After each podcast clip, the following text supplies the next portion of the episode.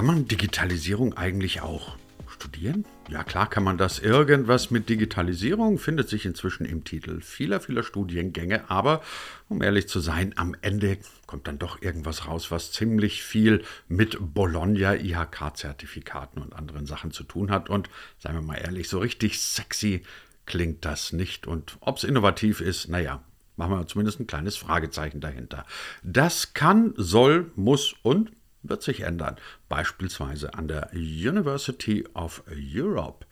Warum und wieso und was das alles mit äh, Design zu tun hat, das besprechen wir heute mit Professor Johannes Kiesler von eben dieser University of Europe. Er kümmert sich dort als Programmdirektor unter anderem um das Thema Innovation Design Management.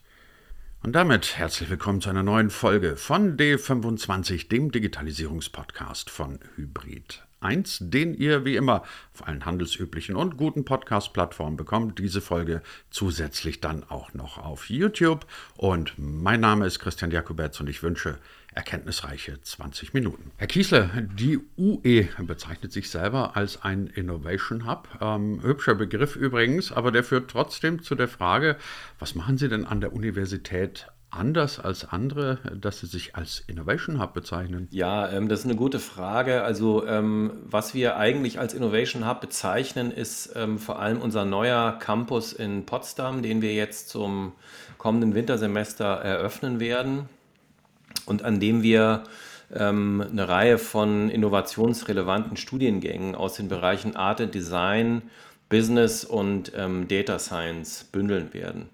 Ähm, warum nennen wir das Innovation Hub? Äh, zum einen ähm, sind wir natürlich äh, in Potsdam und sind da auch Teil bzw. wollen gerne Teil werden schon dieses sehr einzigartigen Ökosystems der Innovation, was in Potsdam existiert.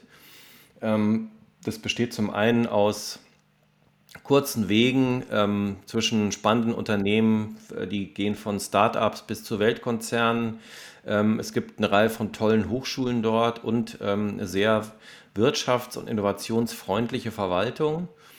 Ähm, der zweite Punkt ist, dass wir ähm, natürlich in unseren Programmen und auch in unserer Programmarchitektur, das heißt also, wie wir die, äh, wie wir die Lehre gestalten, ähm, eigentlich weg möchten von äh, einer eher statischen Struktur der Fakultäten, sondern eher hin zu Kompetenzzentren, in denen dann auch innovative Kombinationen zwischen ähm, Studiengängen und vor allem die interdisziplinäre Lehre, also die, die Verschränkung von Studiengängen, die bisher vielleicht äh, auf dem Papier zumindest nichts miteinander zu tun hatten, äh, wie jetzt zum Beispiel im Fall von Innovation Design Management, die Verbindung von Business und ähm, Design bzw. Design-Methodologien.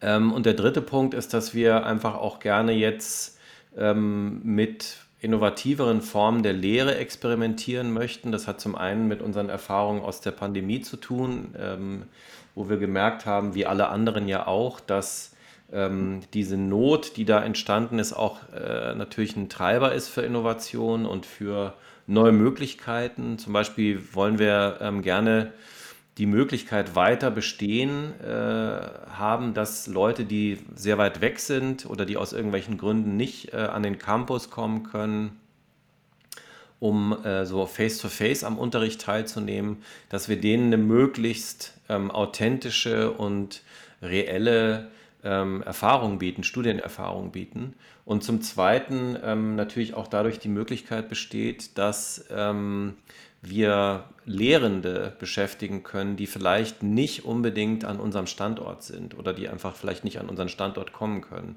Also wir haben jetzt in meinem Studiengang in diesem Semester haben wir einen ähm, äh, Dozenten, der sitzt in New York und der ähm, ist einfach hochqualifiziert und wir sind sehr froh, ähm, dass wir ihn im Moment ähm, über diese Möglichkeiten einbinden können. Und da wollen wir einfach gerne weiter experimentieren und die Erfahrungen, die wir dann dort sammeln, ähm, auch natürlich weitergeben an unsere anderen Standorte, Berlin, äh, Hamburg und Iserlohn.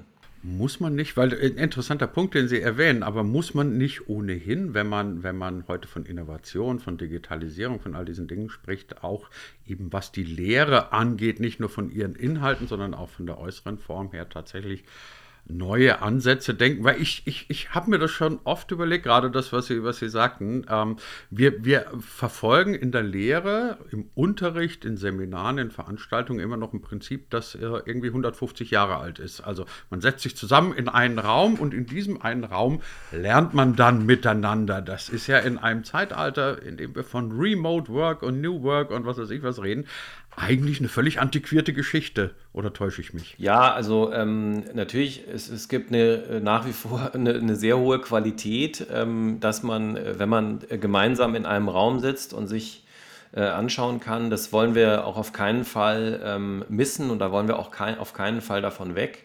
Ähm, was wir aber natürlich gemerkt haben oder was, was wir auch beobachten, ist, dass wenn wir uns anschauen, wie äh, die Lehre oder, ein, oder Bildung generell konzipiert war. Äh, die Bildung ging bis vor 20, 30 Jahren, in der Bildung ging man äh, bis, äh, bis circa vor 20, 30 Jahren davon aus, dass das, was man gelernt hat, der Abschluss, den man erzielt hat, dass dieses Wissen ausreichen würde, dass man also mit diesem Wissen ein Berufsleben bestreiten kann. Und wir sehen, dass das nicht mehr so ist. Wir sehen, dass ähm, durch die technologische Entwicklung und durch die Digitalisierung und den digitalen Wandel, dass ähm, ständig neue Berufe entstehen und dass auch traditionelle Berufe oder Berufe, die wir glauben zu kennen, sich weiterentwickeln und ähm, es erforderlich machen, dass Menschen sich äh, über ihr gesamtes Berufsleben hinweg äh, weiterbilden und fortbilden. Und ähm, das ist jetzt also, bis jetzt hieß es so ein bisschen unsexy Erwachsenenbildung, aber ähm, es gibt ja im Internet bereits ganz, ganz viele Anbieter, die, die darauf genau abzielen, ähm, dass man sich überlegt, äh, neue Formate, die vielleicht kein jetzt äh, ganzes äh, Bachelor- oder Masterstudium erfordern, sondern ähm, bei dem Menschen sich ganz gezielt Wissen ähm, besorgen können und ihr Wissen aktualisieren können, welches sie benötigen, um in ihrem Beruf up-to-date und ähm, aktuell zu bleiben. Und da tut sich die, ähm, die traditionelle ähm, Hochschulbildung oder der, der, die Hochschullandschaft tut sich da immer noch ein bisschen schwer. Das stimmt schon. Also, aber also die, die, das hat zum einen eben was mit den Formaten zu tun, dass man also digitaler werden soll und äh, muss. Aber zum anderen hat es auch was damit zu tun, wie wir insgesamt über Bildung nachdenken und ähm, dass eine Bildungsreise äh, die beginnt irgendwann, aber die endet vielleicht gar nicht mehr, sondern die ähm, äh, wird sich über das gesamte Berufsleben, äh, wird, die sich, wird sich diese Bildungsreise fortsetzen. Und da müssen Hochschulen Antworten äh, liefern dazu. Und das versuchen wir. Sie haben es vorhin schon erwähnt, an Ihrem neuen Standort in Potsdam. Zum Wintersemester spielen Studiengänge eine große Rolle, die viel mit Design und mit Daten, also Data Science beispielsweise, zu tun haben. Warum sind ausgerechnet diese beiden Bereiche für Sie so wichtig? Also ähm, beide Themen sind im Zeitalter der Digital Digitalisierung sehr, sehr relevant. Ähm, Worum es ja so im, im insgesamt äh, geht in, in unserer Zeit, ist die humane Gestaltung der digitalen Transformation. Also wir können, äh, wir können digitale Transformation hat nur dann einen Wert, wenn sie im Einklang damit abläuft, was Menschen tun, lernen und äh, machen können und äh, was man ihnen äh, zumuten kann. Und ähm, Dabei sind äh, natürlich ähm, Designthemen, Designmethodologie, also die Frage, wie kommt man, äh, wie kommt man zur Innovation, die menschenzentriert ist, also die sich wirklich nach wie vor um den Menschen dreht. Ähm, dafür ist Design ein sehr wichtiger, ein sehr wichtiger Motor, der also über die reine Gestaltung, also die Formgebung ähm, hinausgeht, sondern die sich, ähm, wie gesagt, also mit den Methoden, mit dem mit dem Menschen, menschenzentrierten Ansatz von Design beschäftigt. Und Daten äh, sind natürlich allgegenwärtig. Wir, wir, wir brauchen Daten, wir können, äh, unsere gesamte Wertschöpfung ist ohne Daten nicht mehr denkbar. Und deswegen sind diese beiden Themen unter anderem bei uns sehr zentral. Also zum Beispiel der Bereich UX-Design, also UX steht für User Experience. Das bezeichnet also die gesamte Erfahrung eines Kunden, eines Menschen mit einer Marke, mit einem Produkt. Ähm, das ist eigentlich dadurch, dass, dass sich sehr viel unserer, unserer Kommunikation und unseres, unseres Lernens und unserer Informationsbeschaffung ähm, zu neuen Produkten äh, digital abspielt, ähm, ist es eigentlich die Weiterentwicklung dessen, was man früher mit Grafikdesign oder Kommunikationsdesign bezeichnet hat. Diese ganzen Dinge sind natürlich darin enthalten, also Gestalttheorien und ähm, die, die, die Lehre der, der guten Form ähm, und die Funktion, äh, das ist alles darin enthalten, aber es ist eben, hat einen sehr starken Fokus auf ähm, die digitale Umwelt, also auf ähm, Bildschirme, auf Systeme, in denen Menschen mit Maschinen äh, kommunizieren müssen und in denen äh, Maschinen die Aufgabe übernehmen, die früher ähm, oder in anderen Bereichen Menschen noch haben. Und das muss gestaltet werden und das muss so gut gestaltet werden wie möglich. Und dazu braucht es ähm, Designer und Leute, die mit Daten umgehen können. Das Thema lässt ja auch einen Umkehrschluss zu. Also aus meiner etwas laienhaften Sicht habe ich oft den Eindruck, sowohl in der Lehre als auch in der täglichen Praxis spielen solche Bereiche, wie Sie sie gerade erwähnt haben, immer noch eine relativ untergeordnete Rolle oder zumindest nicht die Rolle, die sie spielen könnten.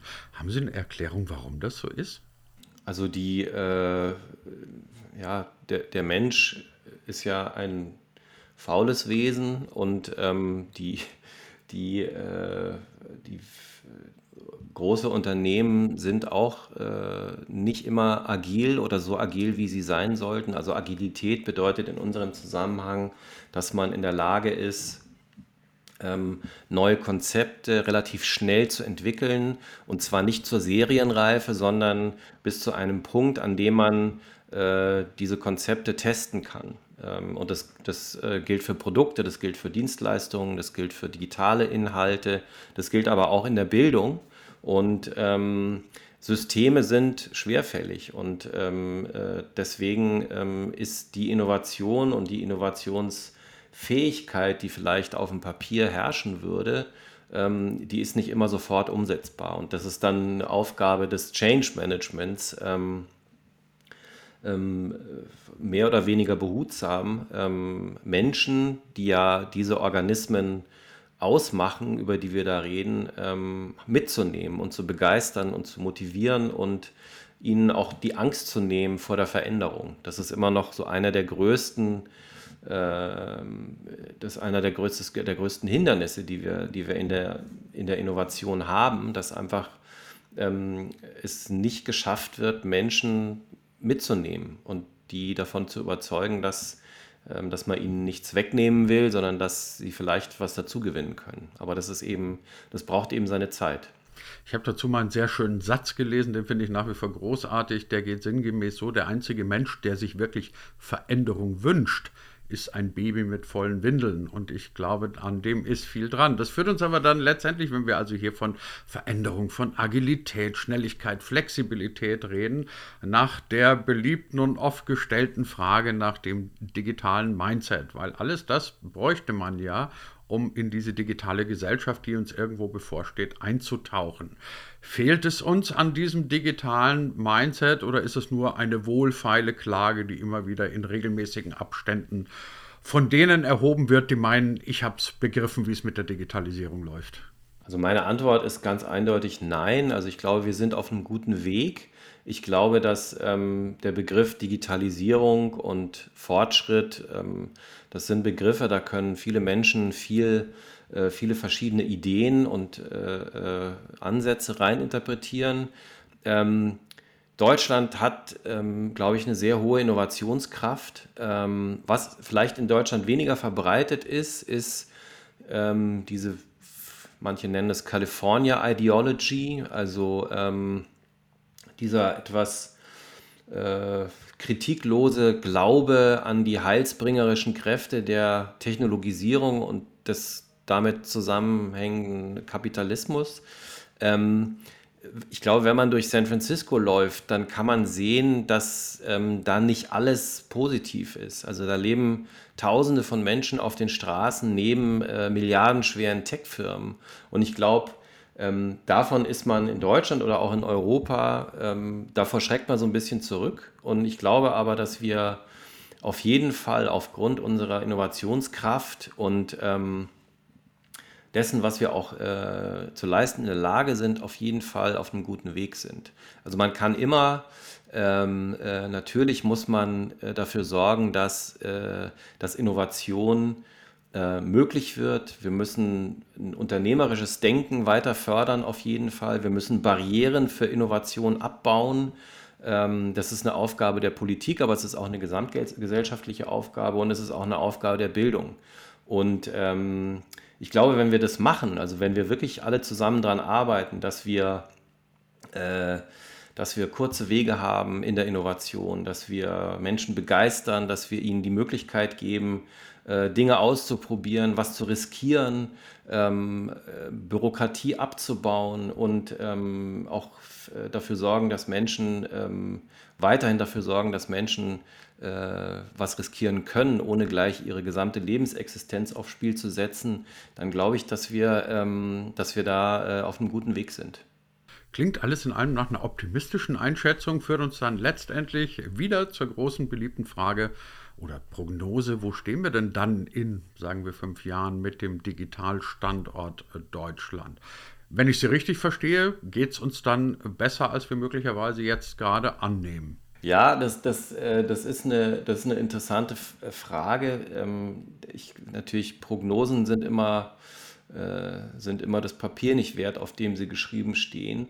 Also ähm, ich habe eine sehr optimistische Grundeinstellung. Ja, also das ist meine ganz persönliche Meinung. Ich glaube sehr an, äh, an das, was wir hier tun können. Ich glaube auch, dass wir, äh, dass es uns mit Sicherheit in vielen Bereichen besser gehen wird, wenn wir das ähm, äh, nicht aus den Augen verlieren, dass das, was wir hier tun, dass das ja eigentlich äh, im Dienst des Menschen stehen muss. Und ähm, Technologie ist eben äh, vor allem dann viel wert, wenn sie äh, uns das Leben erleichtert und wenn sie uns äh, eine bessere Gesundheit beschert und wenn sie uns äh, verbindet und zusammenführt und nicht äh, uns trennt beziehungsweise äh, dafür sorgt, dass Gesellschaften auseinanderbrechen. Da ähm, bin ich sehr skeptisch. Das wünsche ich mir, dass das besser wird. Ähm, aber ich glaube, wir schaffen das. Ein berühmter Satz, diesmal in einem ganz anderen Kontext zusammengefasst, nämlich von unserem heutigen Gast bei der neuen Ausgabe von D25, Johannes Kiesler. Herr Kiesler, ganz herzlichen Dank dafür. Vielen Dank, vielen Dank, Herr Jakobetz. Äh, es war äh, ein Vergnügen, bei Ihnen zu sein.